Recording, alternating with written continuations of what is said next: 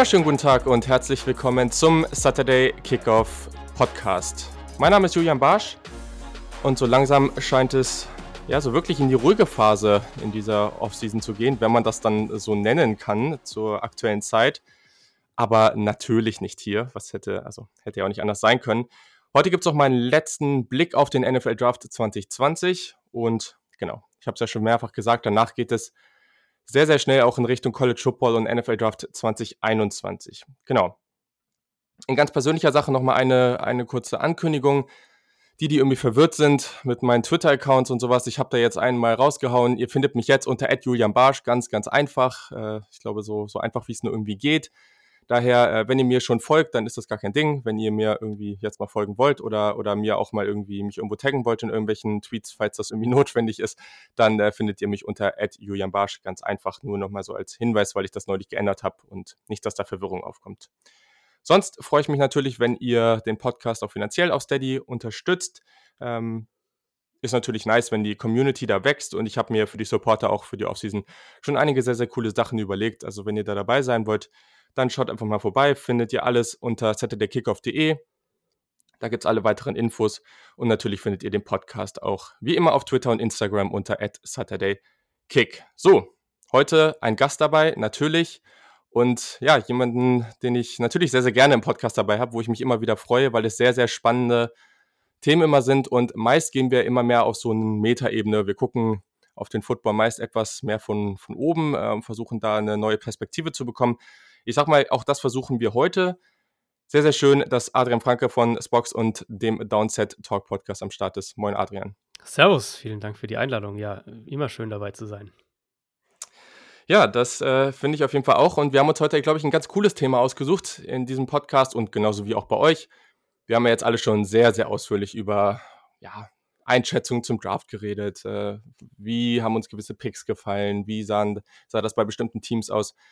Aber wie schon gesagt, wir gehen jetzt halt mal in eine etwas andere ja, Perspektive und schauen eben auf die Draft-Trends. Also was sind so die Entwicklungen, die jetzt vielleicht auch dieser Draft aufgezeigt hat, die sich über die letzten Jahre so entwickelt haben und sprechen da einfach noch mal ein bisschen drüber, sind auch sicherlich einige Diskussionen mit drin, die Twitter immer mal wieder erhitzen. Mal gucken, äh, was wir da heute noch so drüber. Ich glaube, wir äh, werden nicht ja. zu viel über die Packers diskutieren heute. Das ist, äh, nee. vielleicht schon mal ganz gut. Ja, also es sind tatsächlich, glaube ich, zwei Themen drin, die so indirekt natürlich was ähm, mit diesem Packers-Draft zu tun haben, aber ja, wir werden da nicht spezifisch äh, über die Packers reden, sondern vielmehr über das Allgemeine. Und das ist, glaube ich, ganz interessant. Ja, da haut jeder von uns drei von seinen Takes raus oder drei drei Trends. Wir haben uns da vorher auch kurz abgesprochen zu.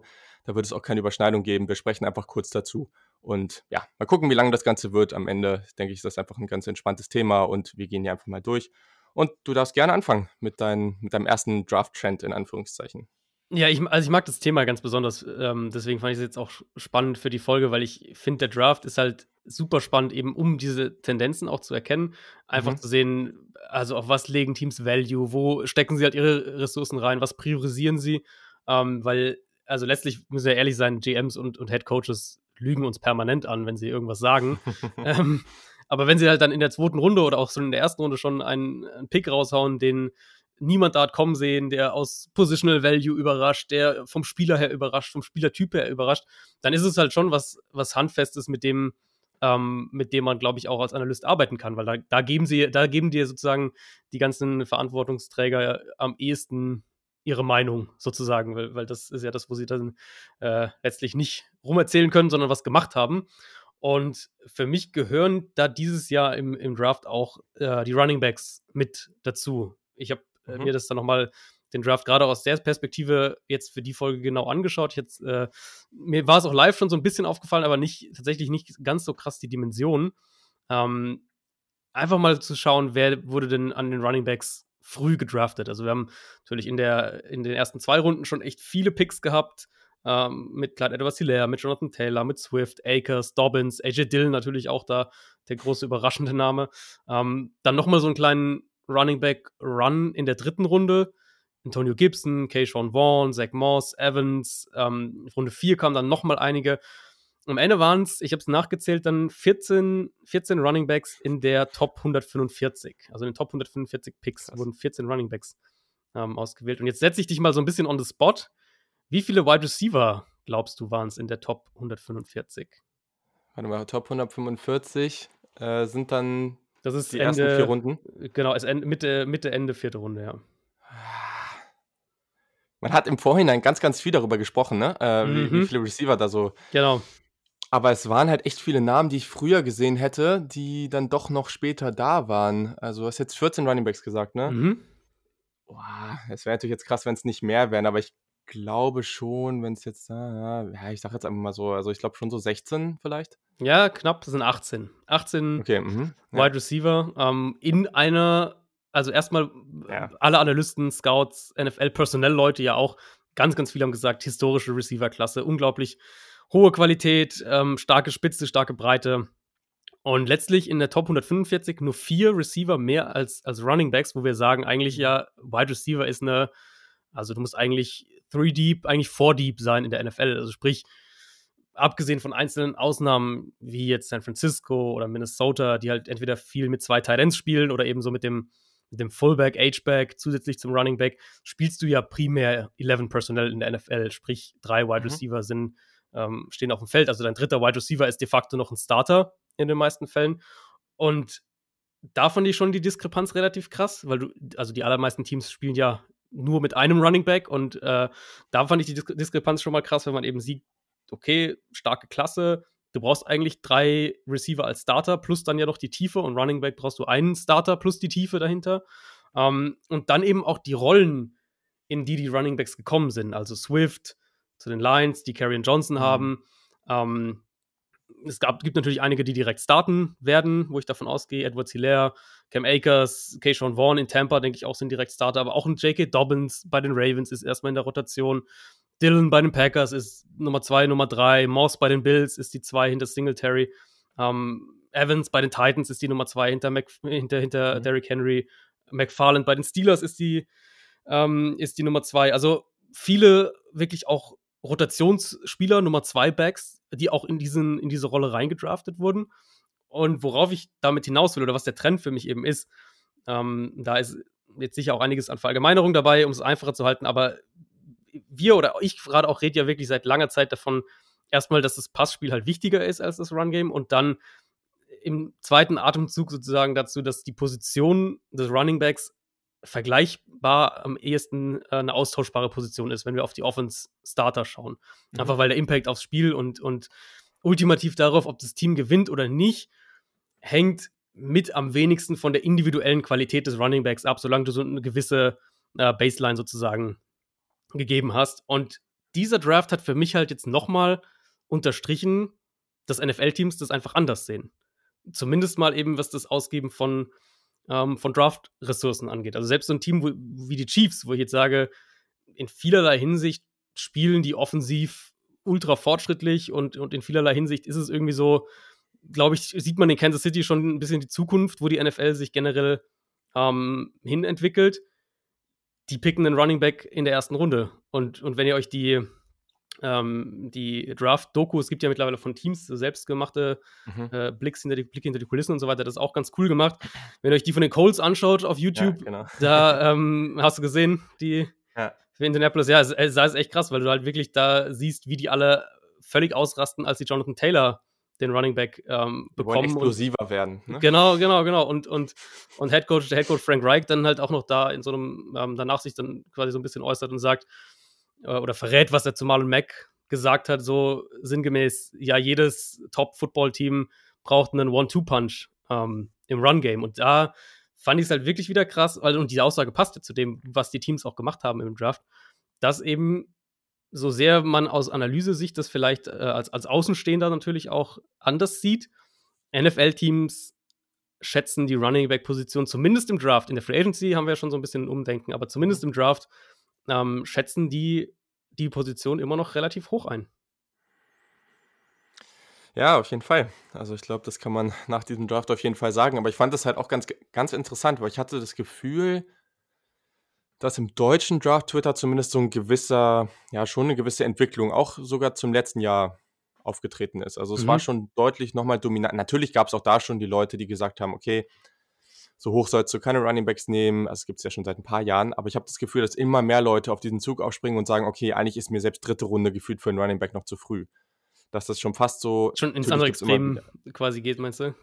Genau, aber ich hatte auch das Gefühl einfach, dass immer mehr Leute auf diesen Zug aufspringen, okay, mhm. Running Backs nicht früh. Und dann hat man aber in die USA geguckt und viele haben auch, ne, und ich glaube, da waren wir beide auch, genau wie Christoph, irgendwie der Meinung, dass, dass diese Klasse jetzt da waren zwar ein paar spannende Spieler dabei, keine Frage, aber das ist jetzt nicht die beste Running Back Klasse so der letzten Jahre, mm, auf keinen mm, Fall. Ja. Und wenn man jetzt aber in die USA geguckt hat, gerade auch bei den ganzen Analysten dort vor Ort, so, also die Running Back Klasse wurde erstens als sehr, sehr gut häufig eingeschätzt und dann kam halt auch, dass die halt allgemein Running Back sehr, sehr viel höher sehen. Also ja, ja. das fand ich wirklich, wirklich interessant, wo dann auch regelmäßig irgendwie Swift, ähm, auch ein Dobbins oder Edward Hilaire irgendwie in der ersten Runde nicht nur, also gar nicht unbedingt zwingend gemockt, aber einfach auf den Big Boards auch waren. Und das ist natürlich dann auch schon noch ein enormer Unterschied. Und da ist halt die Frage, ob wir da einfach mit mehr Abstand drauf gucken, ob wir, weiß nicht, besser darin sind, nicht so traditionell zu denken, äh, keine Ahnung. Aber gleichzeitig scheint es ja schon so, dass die irgendwo sich, oder sicherlich irgendwie die Nähe zu den Teams mehr haben. Mhm. Und das sich aber auch so ein bisschen, keine Ahnung, ob es sich bedingt oder ob sie einfach mehr Nähe zu den Teams haben und dann auch klar sehen, ja, die Teams denken halt noch irgendwo so. Und selbst Teams, die eigentlich schon ziemlich analytisch denken in vielen Aspekten, selbst die ziehen ja teilweise ja, noch Running Backs Ravens. Hoch. Also das ist so das, ja, genau, genau. dieses Jahr. Ja. Ähm, ja, ich meine, der Punkt ist ja immer, das soll ja nicht heißen, dass ich irgendwie glaube, keiner von diesen Running Backs wird eine gute Saison spielen oder sowas. Der Punkt ist ja eben eher, wie viel weniger Production würden zum Beispiel die Colts bekommen, wenn sie eben in dieses Scheme, hinter diese Offensive Line, einen Running Back aus der vierten, fünften, sechsten Runde packen ja. würden, zusätzlich zu Marlon Mack, statt halt eben äh, den, den Nummer 41 Overall-Pick in Jonathan Taylor zu investieren und natürlich noch extremer dann, jetzt sind wir doch kurz bei den Packers, noch extremer halt die Packers mit AJ Dillon, wo du sagst, du pickst den an 62. Also Punkt 1 natürlich erstmal hättest du den nicht auch deutlich später kriegen können und Punkt 2, falls nicht, falls den irgendwer dann an irgendwo in den 70ern gepickt hätte, ähm, wie viel schlechter wäre dein Team wirklich, wenn du dann dafür stattdessen in Runde 4 oder 5 einen der anderen Running Backs ähm, gedraftet hättest. Und dann glaube ich halt auch, gerade auch mit dieser Klasse, wo ich dann halt doch wieder auch finde, dass Teams uns so ein bisschen, ein bisschen zumindest recht geben, was die Breite der Klasse angeht, gab es halt wirklich diese Runs auf die Running Back. Und ich hatte schon den Eindruck, ja. gerade dann so in der dritten Runde ähm, und dann im Übergang zur vierten Runde, haben Teams Panik bekommen, dass sie keinen Running Back mehr kriegen, der ihnen gefällt. Weil so zumindest, also ich kann mir, oder ich tue mich schwer damit, diese Picks anders zu erklären. Gerade eben mhm. im Prinzip alles, was nach Tampa Bay passiert ist. Also, dass die Bills halt einen Drittrunden-Pick in Zach Moss stecken, wo ich sage, das letztes Jahr einen Drittrunden-Pick in Singletary gesteckt und der hat funktioniert. Also Singletary hat ja eine super Rookie-Saison ja. gespielt. Ja. Ähm, dass die Titans dann einen Drittrunden-Pick in den Komplementär-Back zu Derrick Henry stecken, wo wir sagen, gut, also Henry muss noch, ist vertraglich noch ein bisschen ein Thema, aber glaube, wir alle gehen irgendwie davon aus, dass der in Tennessee bleibt und du draftest da einen, der ähm, der quasi dann ein paar Touches pro Spiel mehr oder weniger bekommt, wenn alles gut läuft. Die Chargers dann in Runde 4, da war der nächste Running Back dann an 112 mit Joshua Kelly, der halt auch ein Komplementärback zu Austin Eckler letztlich sein wird. Und die Jets dann an 120 mit, mit LaMichael Pirine, der ähm, ja. halt der Komplementärback zu Le'Veon Bell sein wird. Also das sind ja schon viele Picks, die, finde ich, so ein bisschen darauf hindeuten, dass, dass so eine leichte ähm, dann so eine leichte Angst kam, so nach dem Motto, okay, es gibt irgendwo diesen Cut-Off, keine Ahnung, nach Running Back 10 oder so. Und ähm, davor müssen wir jetzt noch einen kriegen, ansonsten kriegen wir nichts mehr in der Klasse.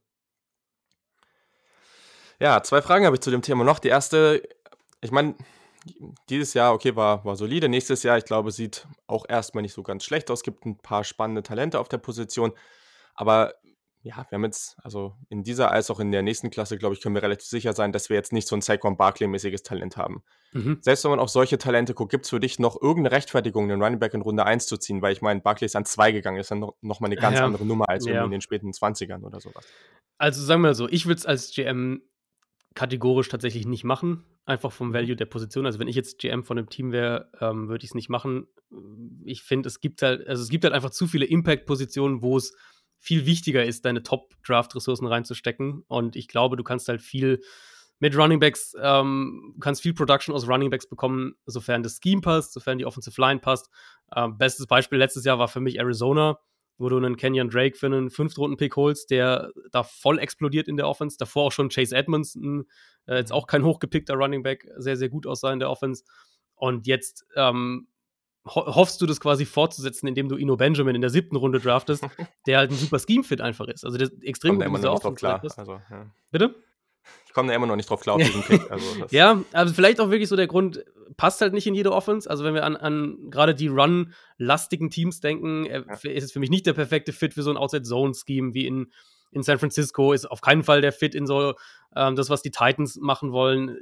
Bei den Ravens ist jetzt auch nicht der perfekte Fit. Ist halt jetzt nicht der, der Downhill-Runner so gesehen. Insofern war der wahrscheinlich bei vielen Teams einfach nicht so hoch auf dem Board. Aber passt halt für Arizona perfekt rein. Und das das wäre halt für mich die Strategie. Gut, siebte Runde ist jetzt ein bisschen, ein bisschen extrem, aber zu sagen, du draftest halt immer mal wieder einen so ab der vierten Runde. Das wäre für mich eher der Ansatz.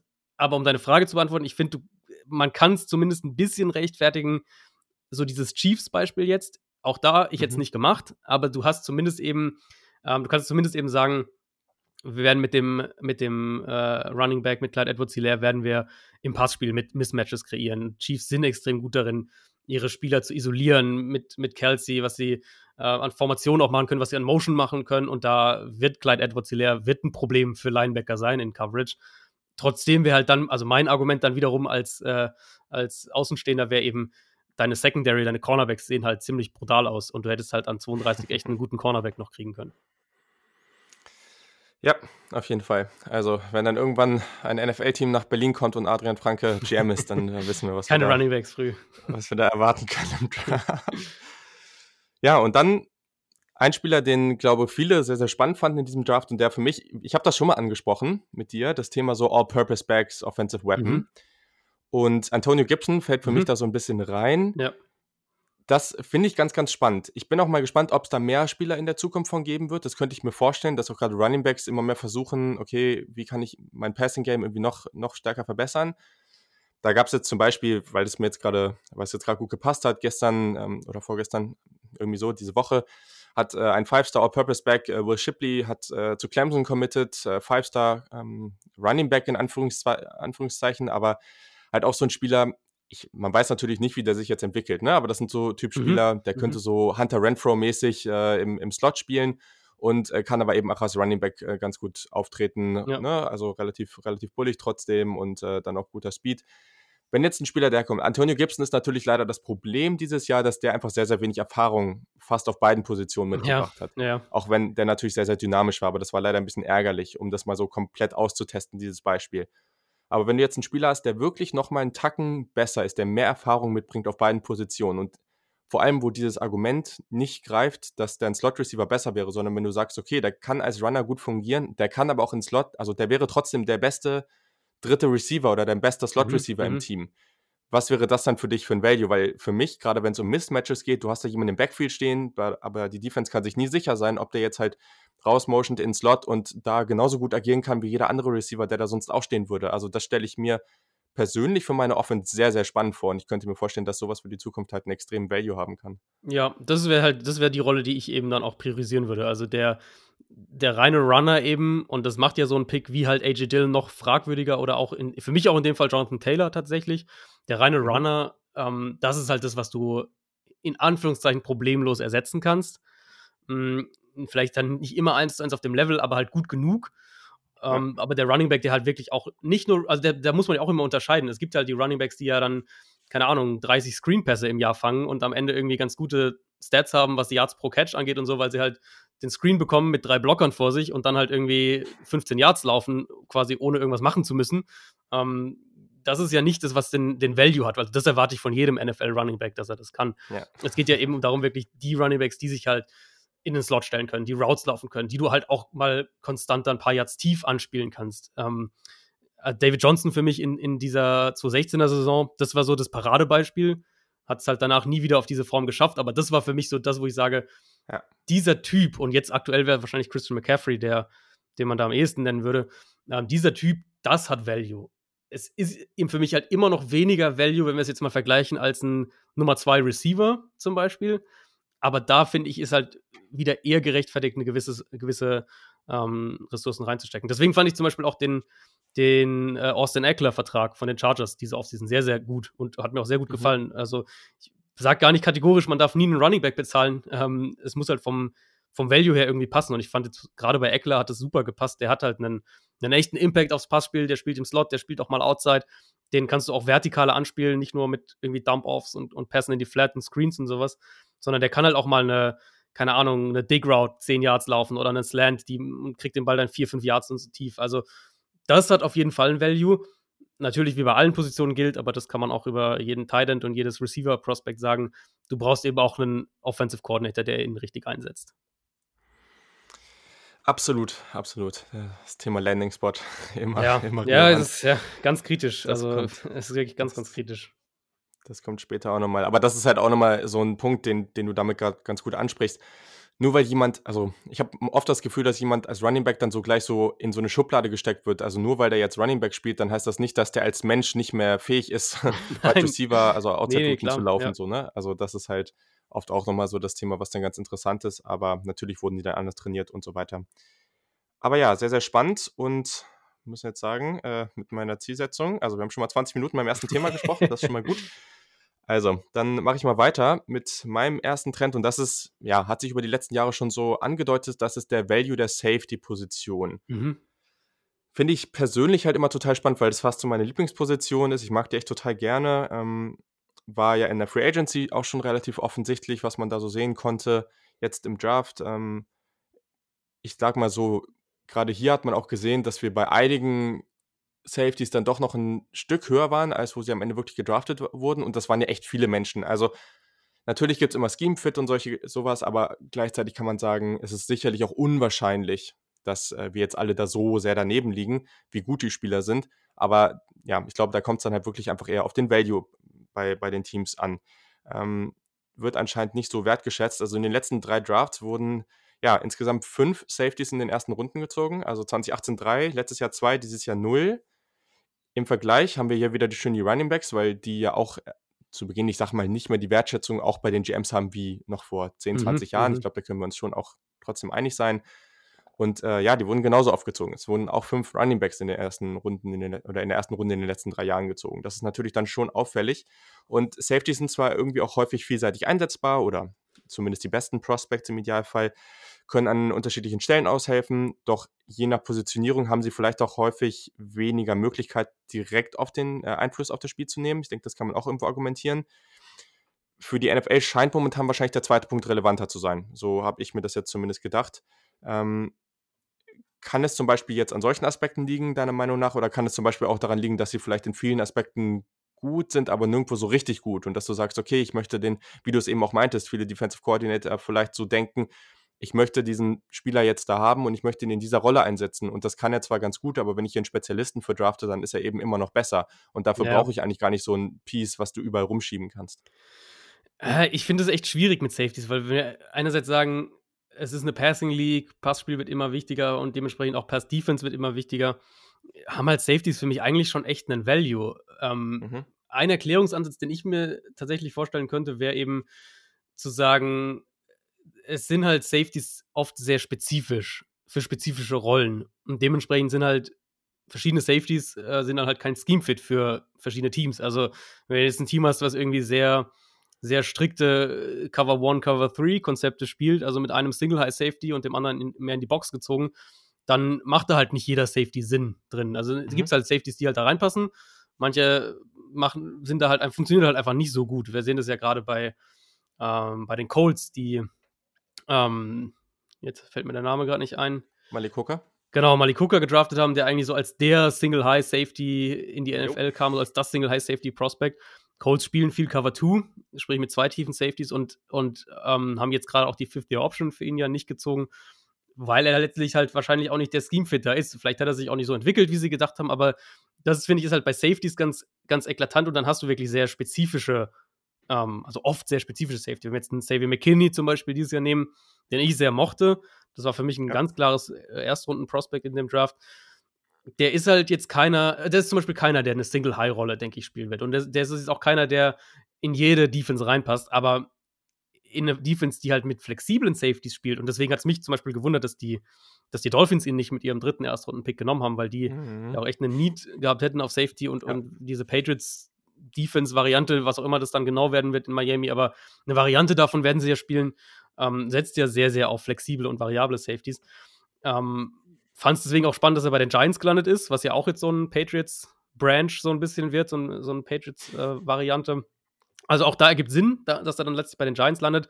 Vielleicht halt sagen Teams wirklich, ja, wir brauchen da zwar, wir brauchen da zwar äh, eine gute Qualität auf Safety, aber wir suchen halt spezifische Rolle X. Und diese spezifische Rolle, die können wir auch noch später im Draft besetzen, weil halt wir wissen, dass nur zwei, drei, vier andere Teams auch diese spezifische Rolle X sozusagen besetzen, besetzen wollen. vielleicht haben die Giants sich dann oder, oder was weiß ich, die Dolphins äh, gesagt, naja, McKinney ist zwar ein guter Spieler, aber wir können auf der Safety-Position auch einen anderen Weg gehen und, und, sind dann trotzdem gut aufgestellt. Und du hattest ja jetzt auch diesen, dieses Jahr wieder so den Fall, dass echt gute Safeties auch in Runde 3 zum Beispiel noch zu haben waren, aber halt auch sehr, ähm, sehr spezifische Safeties. Also wenn ich so an, an Terrell Burgess zum Beispiel denke, der zu den Rams gegangen ist, das ist, glaube ich, ein super Safety, aber halt auch in einer sehr spezifischen Rolle, eben in dieser Box-Slot-Rolle äh, näher an der Line of Scrimmage. Also den wirst du jetzt auch, glaube ich, eher nicht als deinen Single-High-Tiefen-Safety aufstellen und so. Haben, denke ich, bei Safety-Teams immer mehr ganz spezifische Anforderungen, so wie sich halt die defensiven Schemes je nachdem entwickeln. Und dann äh, sagen sie sich halt vielleicht, okay, äh, da, da ähm, wissen wir, dass nicht, nicht jedes Team unseren Safety-Typ will. Das heißt, notfalls finden wir da auch eine Alternative zwei Runden später. Ja, da, da hätte ich es jetzt eben, und da ist gut, dass du Hooker ansprichst, halt ganz, ganz spannend gefunden, wie zum Beispiel, oder wo zum Beispiel ein Jamal Adams und ein Malik Hooker dieses Jahr mhm. gedraftet wär, worden wären, weil waren ja schon zwei sensationelle Prospects.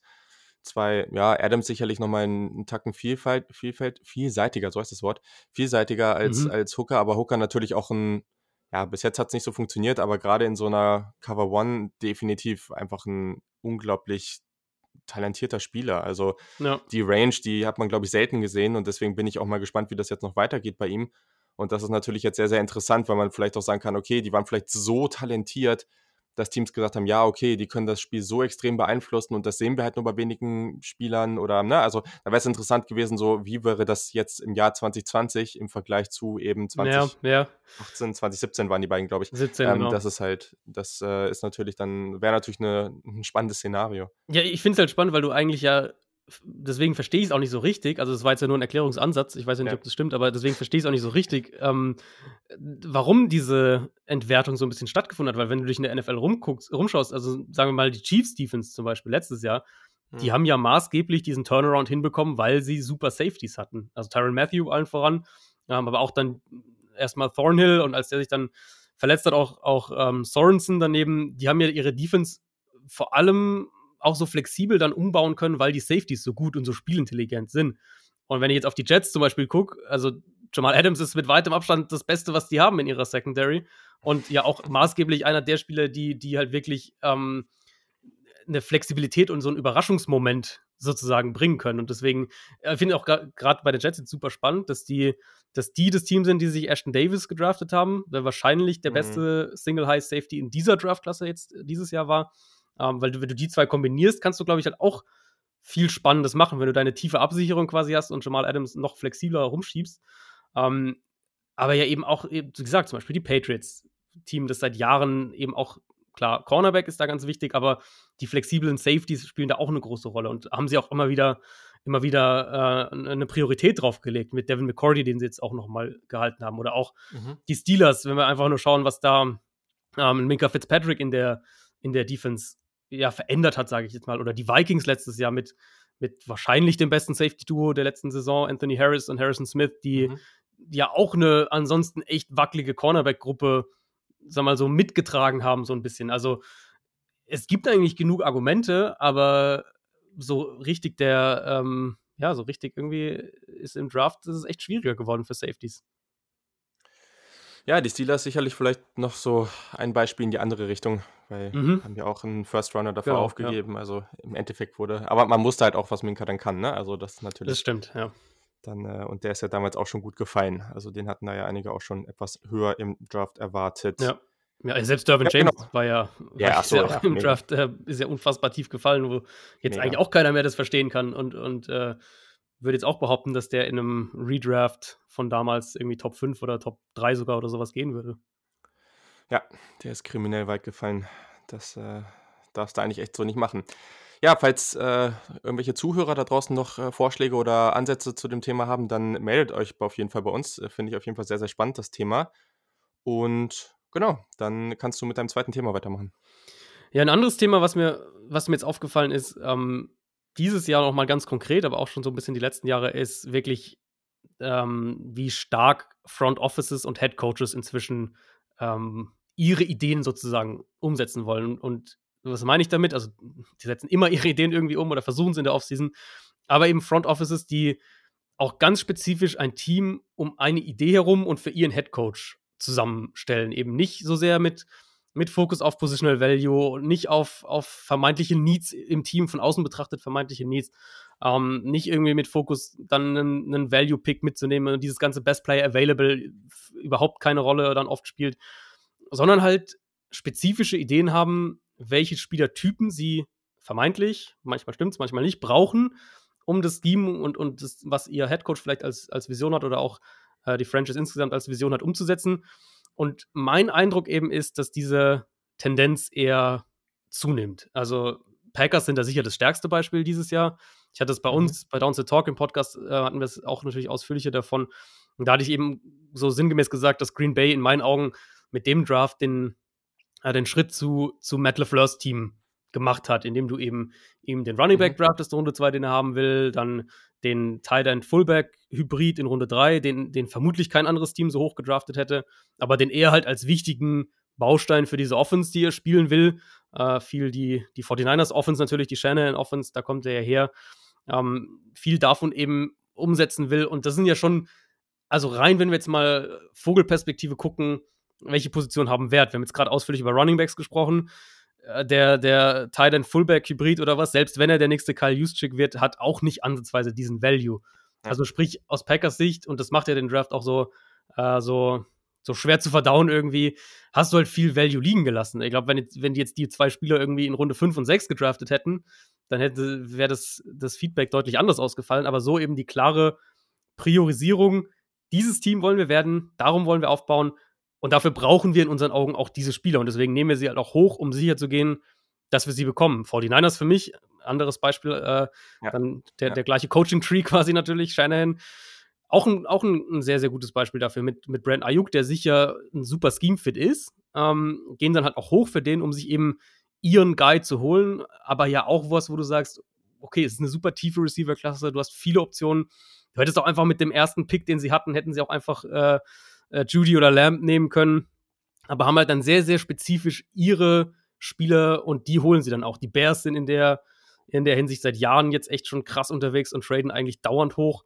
Investieren ja dann auch dauernd schon Picks aus dem nächsten Jahr, um, um mhm. hochzugehen. Ähm, die Raiders mit Mayock haben ganz offensichtlich sehr, sehr spezielle Big Boards und sehen da auch Spieler höher, die der Rest der NFL, so, also soweit wir das wissen natürlich, nicht so hoch hatte mit, mit Cleveland Farrell letztes Jahr, dann jetzt ähm, Damon Arnett dieses Jahr, auch Rux vor Lamp und Judy. Also das ist ja schon sehr spezifisch, sage ich jetzt mal. Seahawks natürlich seit Jahren, äh, weiß kein Mensch, was sie in erster ersten Runde machen werden. Du weißt eigentlich immer nur, dass es jemand sein wird, den du nicht vorher erwartet hast. Mit, mit äh, Richard Penny war es jetzt dann LJ Collier und jetzt eben Jordan Brooks. Also gerade so die drei, ich glaube, da hatten nicht viele Teams Erstrunden-Grades bei denen. Ähm, und es ist ja erstmal gar nicht schlecht. Also als, als GM und Front Office solltest du ja ein Team zusammenbauen, das auch dem entspricht, was dein Headcoach spielen lassen will und was der, der Gesamtvision für dein Team, was du dir vorstellst, entspricht. Die Gefahr, die ich halt dabei sehe, ist eben, und der Draft dieses Jahr, glaube ich, bestätigt mich darin auch wieder. Wir müssen natürlich gucken, wie das alles dann letztlich zusammen funktioniert und, und was daraus wird, aber Stand heute bestätigt mich der Draft in dem, in der Sorge, die Gefahr eben, dass du dich so krass auf das fokussierst, was du glaubst zu brauchen oder was du vielleicht auch brauchst, dass du halt unterm Strich eben zu viel Möglichkeiten auf Value und auf, auf, auf wichtigere Positionen sozusagen ja, liegen lässt. Und deswegen ein interessanter Trend.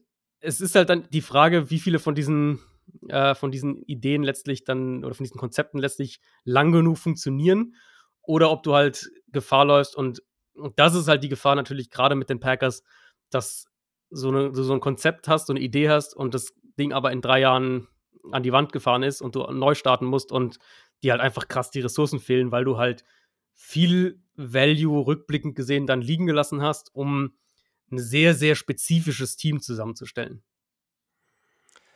Ja, und das muss ja nicht mal zwingend an, an der Ausrichtung des Teams liegen. Das kann ja einfach sein, dass du Jordan Love dann da reinschmeißt. Jordan Love äh, bastet total. Du verlierst mhm. irgendwie zwei Jahre lang nur und der Trainer und alle werden rausgeschmissen und dann darf jemand anderes irgendwie damit weitermachen. Ja, also, ja. das ist natürlich, aber das ist halt auch ganz interessant, weil du hast es jetzt auch schon öfter, glaube ich, nach dem Draft gesagt. Es ist eine große Frage, was die Cardinals zum Beispiel mit Isaiah Simmons machen. Um, ja. Dann kann man auch erst wirklich sehen, ob das jetzt ein guter Pick war oder nicht. Und hier ist es vielleicht ein Spieler, den man so erstmal nicht da in der Defense erwartet hätte, wo man vielleicht nicht so sicher ist, ob das jetzt so der perfekte Fit ist. Und das Talent ist aber eindeutiger natürlich da. Und da ist natürlich so der komplette Gegensatz also zu, mhm. zwischen, den, zwischen diesen beiden Thematiken ja irgendwo auch gegeben. Also finde ich irgendwie ganz, ganz interessant. Und genau, und da kann ich vielleicht auch sogar auf mein nächstes Thema schon, schon rübergehen, weil Need mhm. versus Value, das hat ja ganz viel damit zu tun. Also das war jetzt so der Trend, den, den ich da noch gesehen hatte. Und da, ne, da fallen dieses Jahr natürlich Team, Teams auf. Also Cardinals gerade schon gesagt, Dallas Cowboys natürlich, die ja, ja. ziehen, was wir irgendwie alle gefeiert haben, aber gleichzeitig jetzt natürlich nicht der Pick ist. Also es ist nicht das, was notwendig gewesen wäre. Also ich glaube, da sind wir uns auch alle einig. Aber gleichzeitig ist es natürlich auch dieses, es wird immer so geredet, ja, wir, wir müssen BPA äh, ziehen ja, das, und, und, ja. und das ist halt auch ein Mythos. Also Total. das ist äh, schon auch schon immer, weil klar wollen die die besten Spieler haben, keine Frage, aber wenn du am Ende da drauf guckst und du hast halt einen guten Quarterback so, dann, dann wirst du halt nicht gleich wieder einen guten oder, oder du hast halt irgendwie einen Ezekiel Elliott im Team, dann wirst du jetzt nicht sagen, okay, wir ziehen jetzt an, äh, an 17 hier schön einen Running Back, weil könnte ja. ja, ist ja ein geiler Spieler so. Also ja, das wird in den ja, meisten Fällen dann nicht passieren. Und gleichzeitig hast du dann aber halt irgendwie auch die, die Fälle, wo, wo jemand sagt, so, okay, ähm, ich würde einen Ayuk, also das hat Shannon ja gesagt, dass er Ayuk sonst auch an 13 gezogen hätte, wenn, wenn ähm, Kinlaw nicht mehr da gewesen wäre. Weil der den einfach so hoch auf dem Board hatte. Und da ist natürlich auch wieder die Frage, die wir uns immer stellen müssen und zum Glück auch immer mehr Leute machen. Für uns ist es kein Value, aber was ist für die Teams Value? Ne? Also genau, da ist genau. immer die Frage, Total. Need hängt ja auch viel mit Scheme zusammen. Und dann dementsprechend entsteht der Value ja auch für das Scheme, weil die Coaches so denken. Und das ist natürlich was, da muss man da muss man halt immer krass unterscheiden und das fällt, also das ist natürlich auch nicht immer leicht. Ähm, aber gleichzeitig ist es natürlich auf gewissen Positionen, Wide Receiver, Cornerback, Defensive Line, ne? Das sind alles so Positionen, mhm. da kannst du natürlich auch ein paar mehr gute gebrauchen. Und das ist natürlich nochmal so das nächste Thema, wo man sagen kann, ja, wenn du da nochmal einen mehr ziehst, dann ist eigentlich kein Ding, weil wenn der Spieler da gut ist, weil am Ende kannst du gut, also wenn du drei, vier richtig gute Wide Receiver hast, ja, warum nicht? Aber auf anderen Positionen geht das natürlich nicht so extrem gut. Also ich bin mal die ganzen Picks durchgegangen in der ersten Runde und ich würde schon 24 Picks davon als so Need-Picks ähm, einstufen. Also ja. welche, die schon zu den Needs passen. Ist schon viel, ist schon echt viel. Ich habe jetzt eben gerade auch nochmal die Liste mir hier aufgerufen. Also so zum Beispiel ein Pick, wo ich es halt ganz, äh, ganz eklatant finde, ist, ist Atlanta an 16 mit AJ Terrell, der jetzt kein schlechter mhm. Spieler oder so ist, aber ohne natürlich das Board zu kennen, würde es mich schon echt wundern, wenn die AJ Terrell höher als CD Lamp auf ihrem Board gehabt hätten. Und mhm. letztlich war das ja auch die Frage, die dann einen Pick später die Cowboys hatten, die vermutlich ja, auch, ja. weiß nicht, jetzt ob es jetzt einen, äh, einen Jeff Gladney war, den sie vielleicht dann da genommen hätten, wenn sie wirklich auf Need gegangen wären oder, oder dann vielleicht sogar, sogar Trevor Diggs, den sie dann in der zweiten Runde bekommen haben. Aber rein vom Need her war es halt, ist Atlanta halt in diesen Draft gegangen und das ist immer eine Gefahr eben für Teams mit der, mit klaren Baustellen. Also wirklich, du, du wusstest eigentlich, du musst was auf Cornerback machen, weil da halt ein Riesenloch einfach ist. Und dann das ist halt dann oft, das, wo du als Team in, äh, in, in Gefahr kommst, ähm, Value liegen zu lassen. Und das, deswegen bin ich halt immer auch ein Fan davon, in der Free Agency dringendste Needs anzugehen. Das geht nicht immer, klar, aber zu, zu sagen, okay, wo könnten wir denn, und wenn es nur irgendwie so eine Veteran-Lösung für die nächsten zwei Jahre ist, aber wo können wir denn was machen, damit wir eben nicht gezwungen sind, in den ersten beiden Runden im Draft diese Position zu adressieren. Und wenn du das halt nicht schaffst, dann äh, läufst du halt schon Gefahr, eben sowas, dass du in so eine Richtung kommst. Oder auch, also auch Miami zum Beispiel an 18 mit Austin Jackson, zu dem es ja viel verschiedene Meinungen gibt. Also ich habe das Gefühl, einer der Spieler, wo es echt eine, eine der größten Bandbreiten an, an Analysen gab zwischen erster und, und späte dritte Runde, habe ich da alles mitge mitgesehen. Ähm, wo halt Miami, jeder weiß, dass die einen Tackle gebraucht hätten. Aber ob jetzt Austin Jackson auf deren Board wirklich höher war als Justin Jefferson oder oder Brandon Ayuk oder Kenneth Murray oder, oder äh, Patrick Queen, weiß ich nicht. Also würde ich zumindest mal ein ordentliches Fragezeichen dahinter setzen, aber auch da war halt klar, okay, du musst was auf Tackle machen und dann ähm, in dem Fall eben eher vermutlich den besten Tackle auf deinem Board genommen, als jetzt den, den Nummer 1 Spieler, der im Moment da gewesen wäre. Und so, so kann man das ja äh, echt viel auch weiterspielen. Also manchmal passt ja auch einfach Need und, und Value zusammen. Dann ist es natürlich perfekt. Denver mit Judy wäre so ein Kandidat dieses mhm. Jahr im mhm. Draft gewesen. Ja. Oder, oder Cleveland auch mit Jedrick Wills. Das ist so, okay, du brauchst einen Tackle und dann fällt halt ein super Tackle zu dir. Ähm, aber eben, wie gesagt, oft Teams, die halt mit, mit ein, zwei klaren Baustellen auch noch auf wichtigen Positionen, wie halt zum Beispiel Cornerback ähm, oder auch Wide Receiver in den Draft gehen, die sind oft gefährdet, dann dementsprechend auch Value liegen zu lassen, weil sie halt glauben, wir müssen jetzt da was machen. Ja, und da ist es halt auch ganz interessant. Also zum Beispiel das, was die Niners mit Trent Williams gemacht haben, ne? Das ist natürlich dann auch ja, so eine Geschichte, ja. ob man da nicht sagt, weiß nicht, wenn man Miami ist, okay, wir wollen unseren neuen Quarterback da auf jeden Fall beschützen. Wieso nehmen wir nicht in der ersten Runde halt irgendwie einen Wide Receiver, der noch auf dem Board ist, der, der vielleicht ganz gut passen würde und geben halt einen Zweitrunden-Pick ab und ertraden uns dafür jemanden, weil ich glaube, gerade was sowas wieder angeht, da ist ein Zweitrunden-Pick wieder relativ viel wert. Also ich glaube, für, für dafür mhm, solltest du mhm. schon einen soliden, soliden Tackle bekommen. Und da ist natürlich auch die Frage, du ziehst ja jetzt halt einen Austin Jackson, dass der wahrscheinlich jetzt von Anfang an Tour beschützt.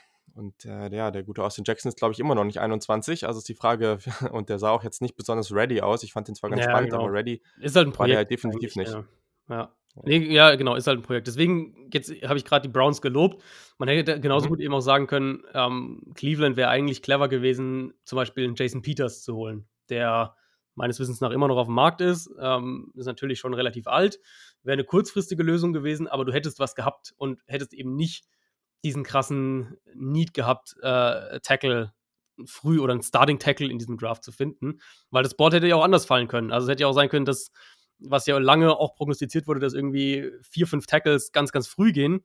Und plötzlich bist du als Browns da und denkst, oh shit, wir müssen irgendwie noch hochtraden, weil sonst kriegen wir keinen Starting Tackle mehr. Oder die Bronco, äh, die, die Buccaneers ja auch, die, die ja auch wohl lange versucht haben, hochzutraden, auch richtig, richtig hoch, also Richtung 7, 8, sowas, um halt sicherzustellen, mhm. dass sie einen dieser Top-Tackles bekommen, weil sie halt auch einen gebraucht haben. Ähm, ja, die, diese Gefahr gibt es auf jeden Fall immer und wir sehen es auch eigentlich, wir sehen es jedes Jahr, äh, finde ich, im Draft. Wir sehen es jedes Jahr, dass Teams da doch noch sich selbst quasi das Leben eigentlich schwer machen, weil sie halt mit sehr, sehr klaren Baustellen in den Draft reingehen. Ja, sehr, sehr richtig. Das ist auf jeden Fall sehr interessant und ich glaube, gerade was Value und Need und solche Geschichten angeht, ist auch, also wir, haben, wir, haben, wir sprechen jetzt über eine Position, die vielleicht einen gewissen Wert in der NFL hat, äh, bei unseren beiden letzten Punkten. Und ja, ich glaube nochmal zwei verschiedene Perspektiven vom Trend. Ja, Trend, also meins ist vielleicht jetzt nicht so ein zwingender Trend, aber ich fand es als Thema irgendwie mal ganz spannend. Aber fang du doch erstmal an ähm, mit, mit deinem Trend zu den Quarterbacks. Ja, genau. Ist ein Trend, den man auf jeden Fall mit Vorsicht genießen muss, aber es ist was, was mir jetzt die letzten zwei, drei Jahre so ein bisschen aufgefallen ist. Ähm, und das ist, dass so eine etwas nüchternere Sicht auf Quarterbacks eingesetzt wird in der NFL. Nicht bei jedem Team. Also dieses Jahr wäre sicher Jordan Love so das, das Gegenbeispiel. Herbert war jetzt zu hoch für meinen Geschmack, aber das ist ja meine äh, persönliche mhm. subjektive Analyse. Da muss man ja erstmal nichts drauf geben im Vergleich zu dem, wie die Teams ihn sehen.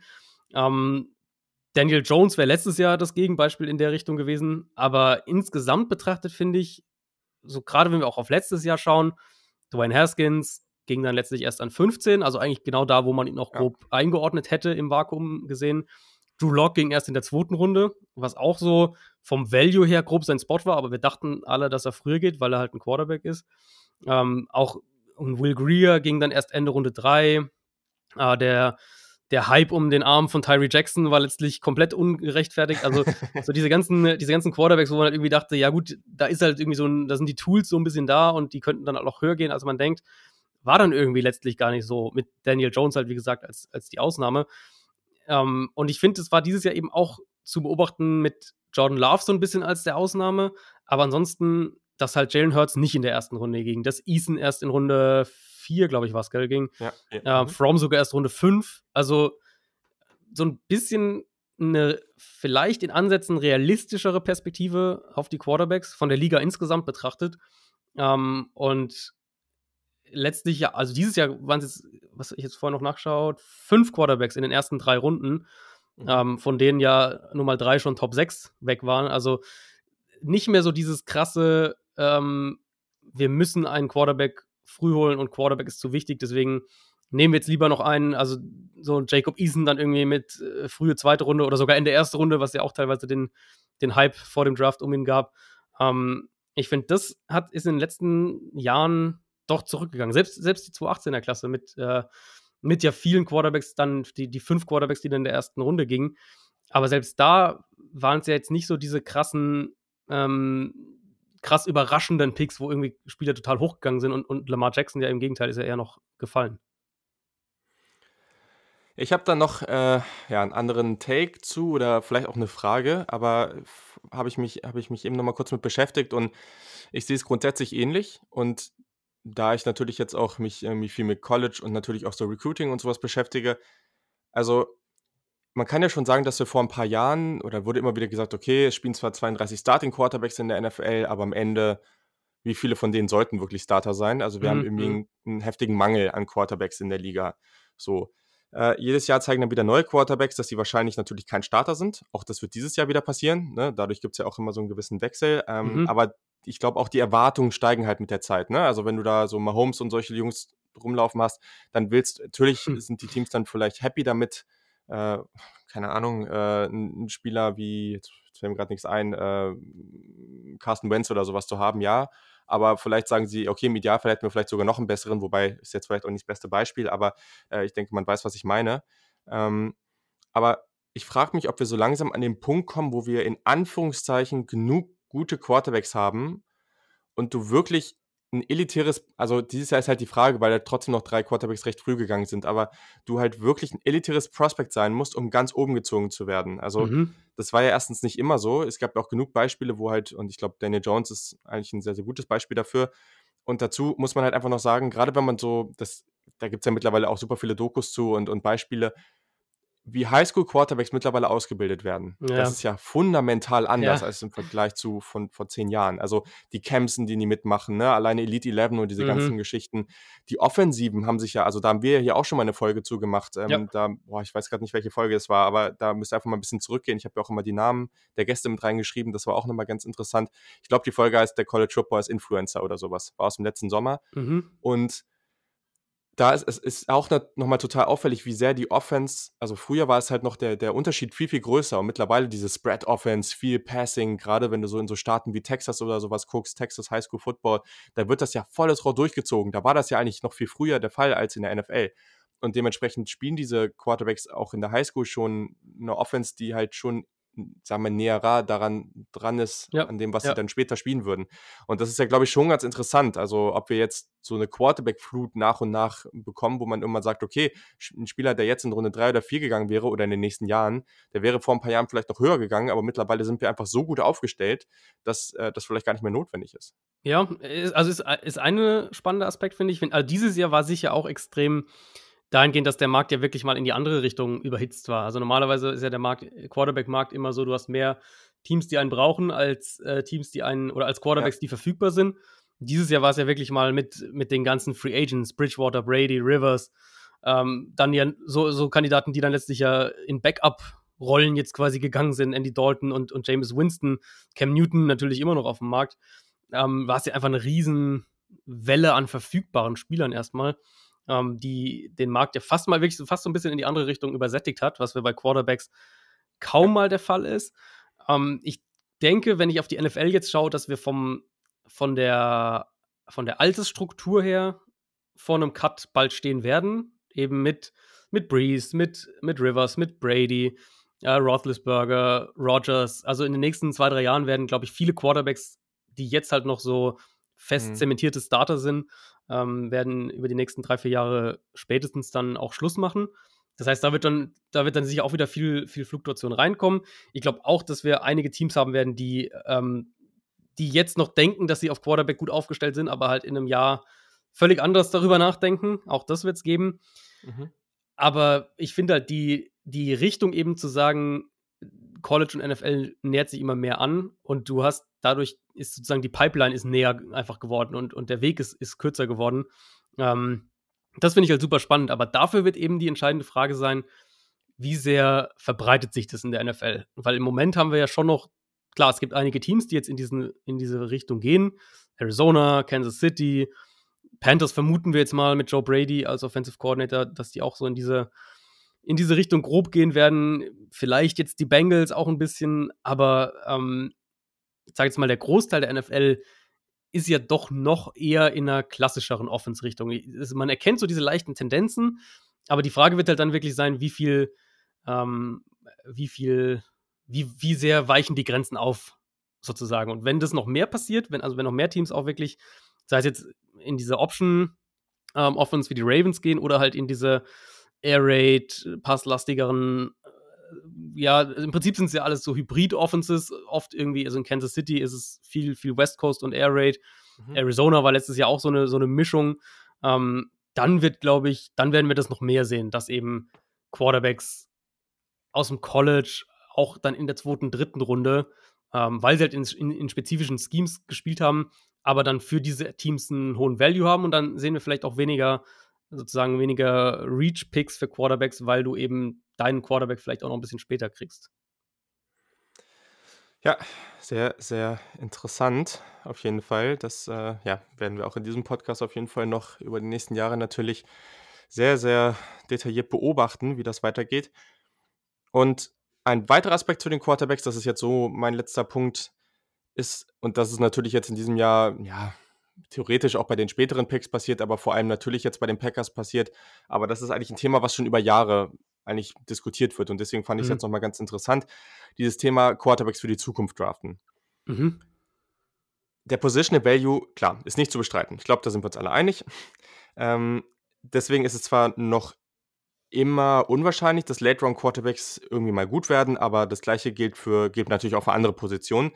Dabei bin ich zumindest erstmal grundsätzlich ein Fan davon, fast jeden Draft einen Quarterback zu ziehen. Nun geht es aber, oder, oder ne, jeden, jede Draft, jede zweite Draft, aber es gibt ja genug mhm, Teams, die mhm. eigentlich immer irgendwie zwischen Runde 4 und 7 einziehen. So. Aber ich finde es ja, grundsätzlich Patriots eigentlich war ja ganz, ganz genau, lange genau, der Vorreiter sozusagen.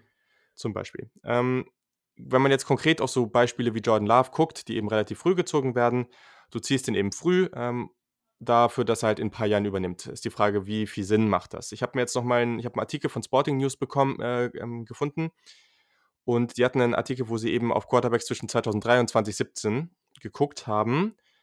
Von diesen Quarterbacks waren mehr erfolgreich, die direkt gestartet sind, als die, die erst auf der Bank Platz genommen haben. So. Man muss sagen, dieser Artikel, also man muss den auch kritisch hinterfragen.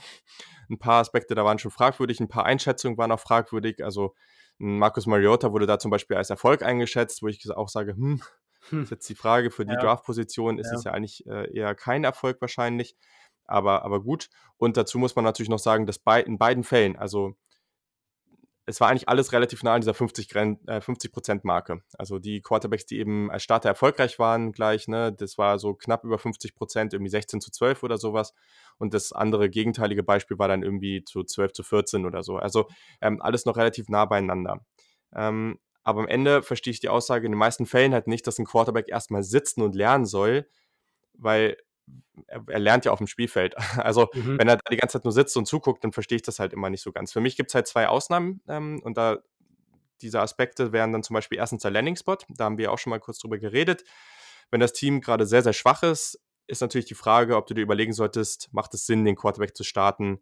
Ähm, sollte natürlich auch drauf gucken, was für ein, was für ein Spielertyp, Spielertyp ist, der, ist der Quarterback keine Ahnung, die Offensive Line ist schlecht und du hast halt einen Josh Rosen hinterstehen, das ist natürlich schwierig, wenn da ja. jemand wenig, ja. wenigstens jemand spielt, der wenigstens mal irgendwie loslaufen kann und ein bisschen athletisch ist, hilft das vielleicht. Aber das gleiche Beispiel kannst du vielleicht teilweise auch andersrum nehmen, weil wenn du Jalen Hurts vielleicht dahinstellen würdest, der, der sagt wahrscheinlich schon immer viel zu früh, ich, ich laufe jetzt los, ähm, kann in jegliche Richtung gehen. Und dann gibt es eben noch extreme Fälle einfach. Und das ist für mich auch irgendwie Jordan Love. Also ich finde die Situation für ihn eigentlich relativ gut mhm. weil er offensichtlich erstmal bei keinem guten College gespielt hat. Also dieser Drop oder dieser Anstieg für ihn wird enorm sein. Und dann, ja, er hat halt viel falsche Entscheidungen getroffen. Und das ist natürlich nochmal was anderes. Und das zeigt mir dann schon, dass es vielleicht gut für ihn ist, die Offense richtig ausführlich kennenzulernen, da richtig sich reindenken zu können, Zeit zu haben dafür, sich zu akklimatisieren und natürlich im Idealfall von Rogers zu lernen. das ist halt so die große, das große Fragezeichen ja, ja. dabei. Aber darum soll es auch gar nicht gehen, sondern es soll halt eigentlich viel mehr darum gehen, ist es halt wirklich sinnvoll so, ne? Und da ist halt einfach, ja, das Thema finde ich ganz, ganz spannend, wie das jetzt auch so weitergeht, weil es einfach so viele Beispiele in jegliche Richtung gibt. Und es kommt sicherlich auf den Fall an, aber ich fand es einfach nochmal interessant, hier ja, dieses Beispiel zu finden in diesem Artikel und ähm, da auch einfach nochmal kurz drüber zu reden. Und du kannst einfach auch gerne nochmal einfach so deine Meinung dazu raushauen und sagen, was du denkst. Ja, ich, also ich finde es halt immer, ich finde es eine schwierige Diskussion, einfach weil du es ja nicht in die andere Richtung belegen kannst. Also wir wissen ja nicht, was jetzt mit Mariota gewesen wäre, wenn er ein Jahr gesessen hätte. Wir wissen ja. nicht, was mit Mahomes gewesen wäre, wenn er sofort gestartet hätte. Das macht es halt immer echt schwierig. Generell gilt für Quarterbacks vielleicht noch mehr als für jede andere Position, dass der Landing-Spot einfach unfassbar wichtig ist, was Coaching, was die Umstände angeht und da auch viel kaputt gehen kann. Also ich glaube, ein Elite-Talent setzt sich letztlich immer irgendwie durch, aber ist halt die Frage, wie lang dieser Weg ist, bis er sich dann auch durchgesetzt hat. Also Beispiel, sagen wir, die Cardinals 2018 hätten Lamar Jackson gedraftet statt Josh Rosen, dann wäre Lamar Jackson sicher nicht letztes Jahr MVP geworden. So viel können wir schon mal sagen, mhm. sondern das mhm. wäre ein deutlich, ähm, ein deutlich härterer Weg gewesen, bis sozusagen dieses Talent, was er hat, dann auch wirklich sich aufs Feld übertragen hätte. Deswegen Landing Spot extrem wichtig und ähm, ich finde, man kann generell sagen, so ein bisschen eine pauschalisierende Aussage, man kann generell sagen, Quarterback lernt mehr, wenn er spielt also wenn wir jetzt das Jordan Love-Beispiel sehen, und ja, der ist für mich auch ein Projekt, überhaupt keine Frage, wenn er überhaupt mal ein, ein guter Starting Quarterback wird. Ähm, das Jordan Love-Beispiel, okay, hat viele falsche Entscheidungen im College getroffen. Ja, wird ihm sicher helfen, die Offense dann zu, zu lernen, zu verstehen. War ja ein neuer Offensive Coordinator und alles neu bei, ähm, bei Utah State in ja. seiner letzten Saison, ja. sprich, ja. dementsprechend diese, diese Lernaspekt kann man ihm erleichtern in der NFL. Auf der anderen Seite wird er halt diesen, diesen Lerneffekt Defenses zu lesen bei vollem Playspeed ja. im Spiel.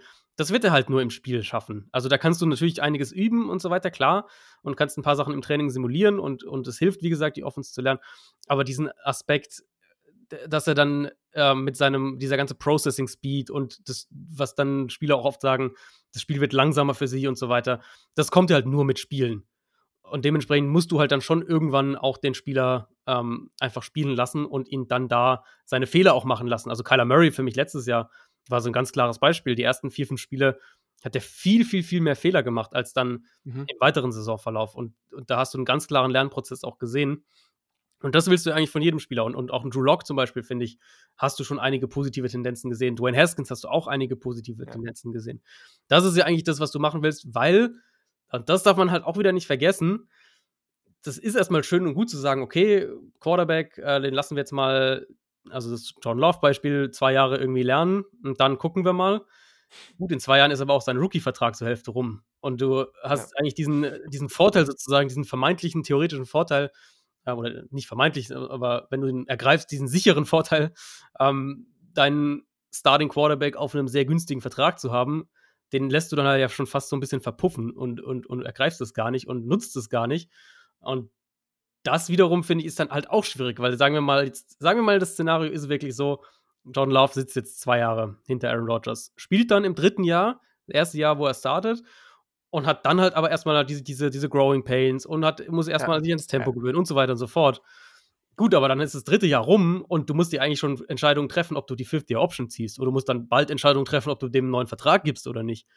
Also, das, dieser ganze Prozess, den darf man ja auch nicht, gerade bei Quarterbacks, ähm, weil es dann um sehr, sehr viel Geld geht, ja. den darf man ja dann auch nicht vergessen. Deswegen, generell ist mein, meine Tendenz immer zu sagen, ich würde eher, ähm, eher früher als später spielen lassen. Ja, es gibt Quarterbacks, die Entwicklungszeit brauchen. Ich glaube, Love ist so einer. Ähm, technische Aspekte vielleicht, wenn das so ein bisschen das Problem ist, wie bei dem Drew Lock letztes Jahr zum Beispiel auch, finde ich, macht's, ähm, kann man es rechtfertigen, zu sagen, wir spielen den erstmal nicht, weil, keine Ahnung, der muss erstmal seine Beinarbeit richtig hinkriegen. Das kannst du halt im Training super einstudieren oder, oder gut einstudieren. Aber eben gerade dieses ganze, dieser Übergang zur NFL, eben was den Speed des Spiels angeht, was die Komplexität von Defenses angeht, all diese Sachen, die werden halt, glaube ich, ist, ist meine Meinung und, und viele Coaches sagen das ja auch, die werden halt erst im, äh, mit, mit der Spielerfahrung kommen. Ja, ich glaube, da sind wir am Ende einer Meinung. Das ist äh, auf jeden Fall sehr, sehr richtig. Und ja, ich glaube, da muss man gar nicht so weit denken. Also jeder kann aus seinem eigenen Leben, also dieser Spruch Learning by Doing, der klingt, der ist zwar ein bisschen abgedroschen, aber irgendwo halt auch richtig. Ja, ja. Und äh, dementsprechend ist das natürlich, ja, natürlich kann man oft sagen, ne, Josh Rosen wurde vielleicht ein bisschen verkloppt da in dieser Offense und das ist alles nicht ideal gelaufen, aber ja, es gab sicherlich auch einige andere Aspekte dabei und äh, das aus einzelnen Beispielen dann immer so rauszunehmen, ist einfach äh, nicht Klar. möglich. Mhm. Und ja, ich glaube, wir haben auch alle vielleicht noch nicht ganz die Hoffnung aufgegeben, was Josh Rosen angeht. ich zumindest nicht.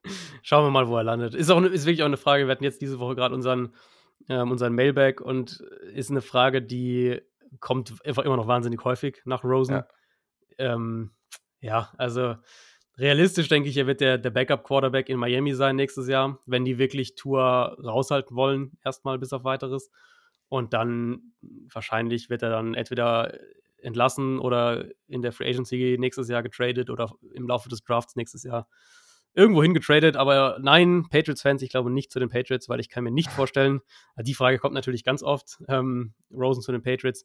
Also ich kann mir nicht vorstellen, dass die Dolphins irgendeinen Quarterback zu den Patriots traden, egal was sie selbst ja. von ihm halten. Ja, das glaube ich auch nicht. Wäre auch irgendwie, wäre auch irgendwie witz, also ne, überhaupt nicht witzig, aber es wäre natürlich auch irgendwie so eine Geschichte, das, was Tour am College erlebt hat, dass er dann irgendwie übernommen hat wenn Tour jetzt irgendwie nicht so gut spielt oder irgendwie sich verletzt und Josh Rosen reinkommt und der da dann nochmal richtig ausrastet und dann da dann übernimmt, dann äh, könnte er das Ganze mal am eigenen Leib erfahren, aber das wünschen wir ihm natürlich nicht. Nee. Und äh, hoffen natürlich alle, dass Tour da eine richtig geile Karriere hat. Das wäre natürlich eine richtig schöne Geschichte.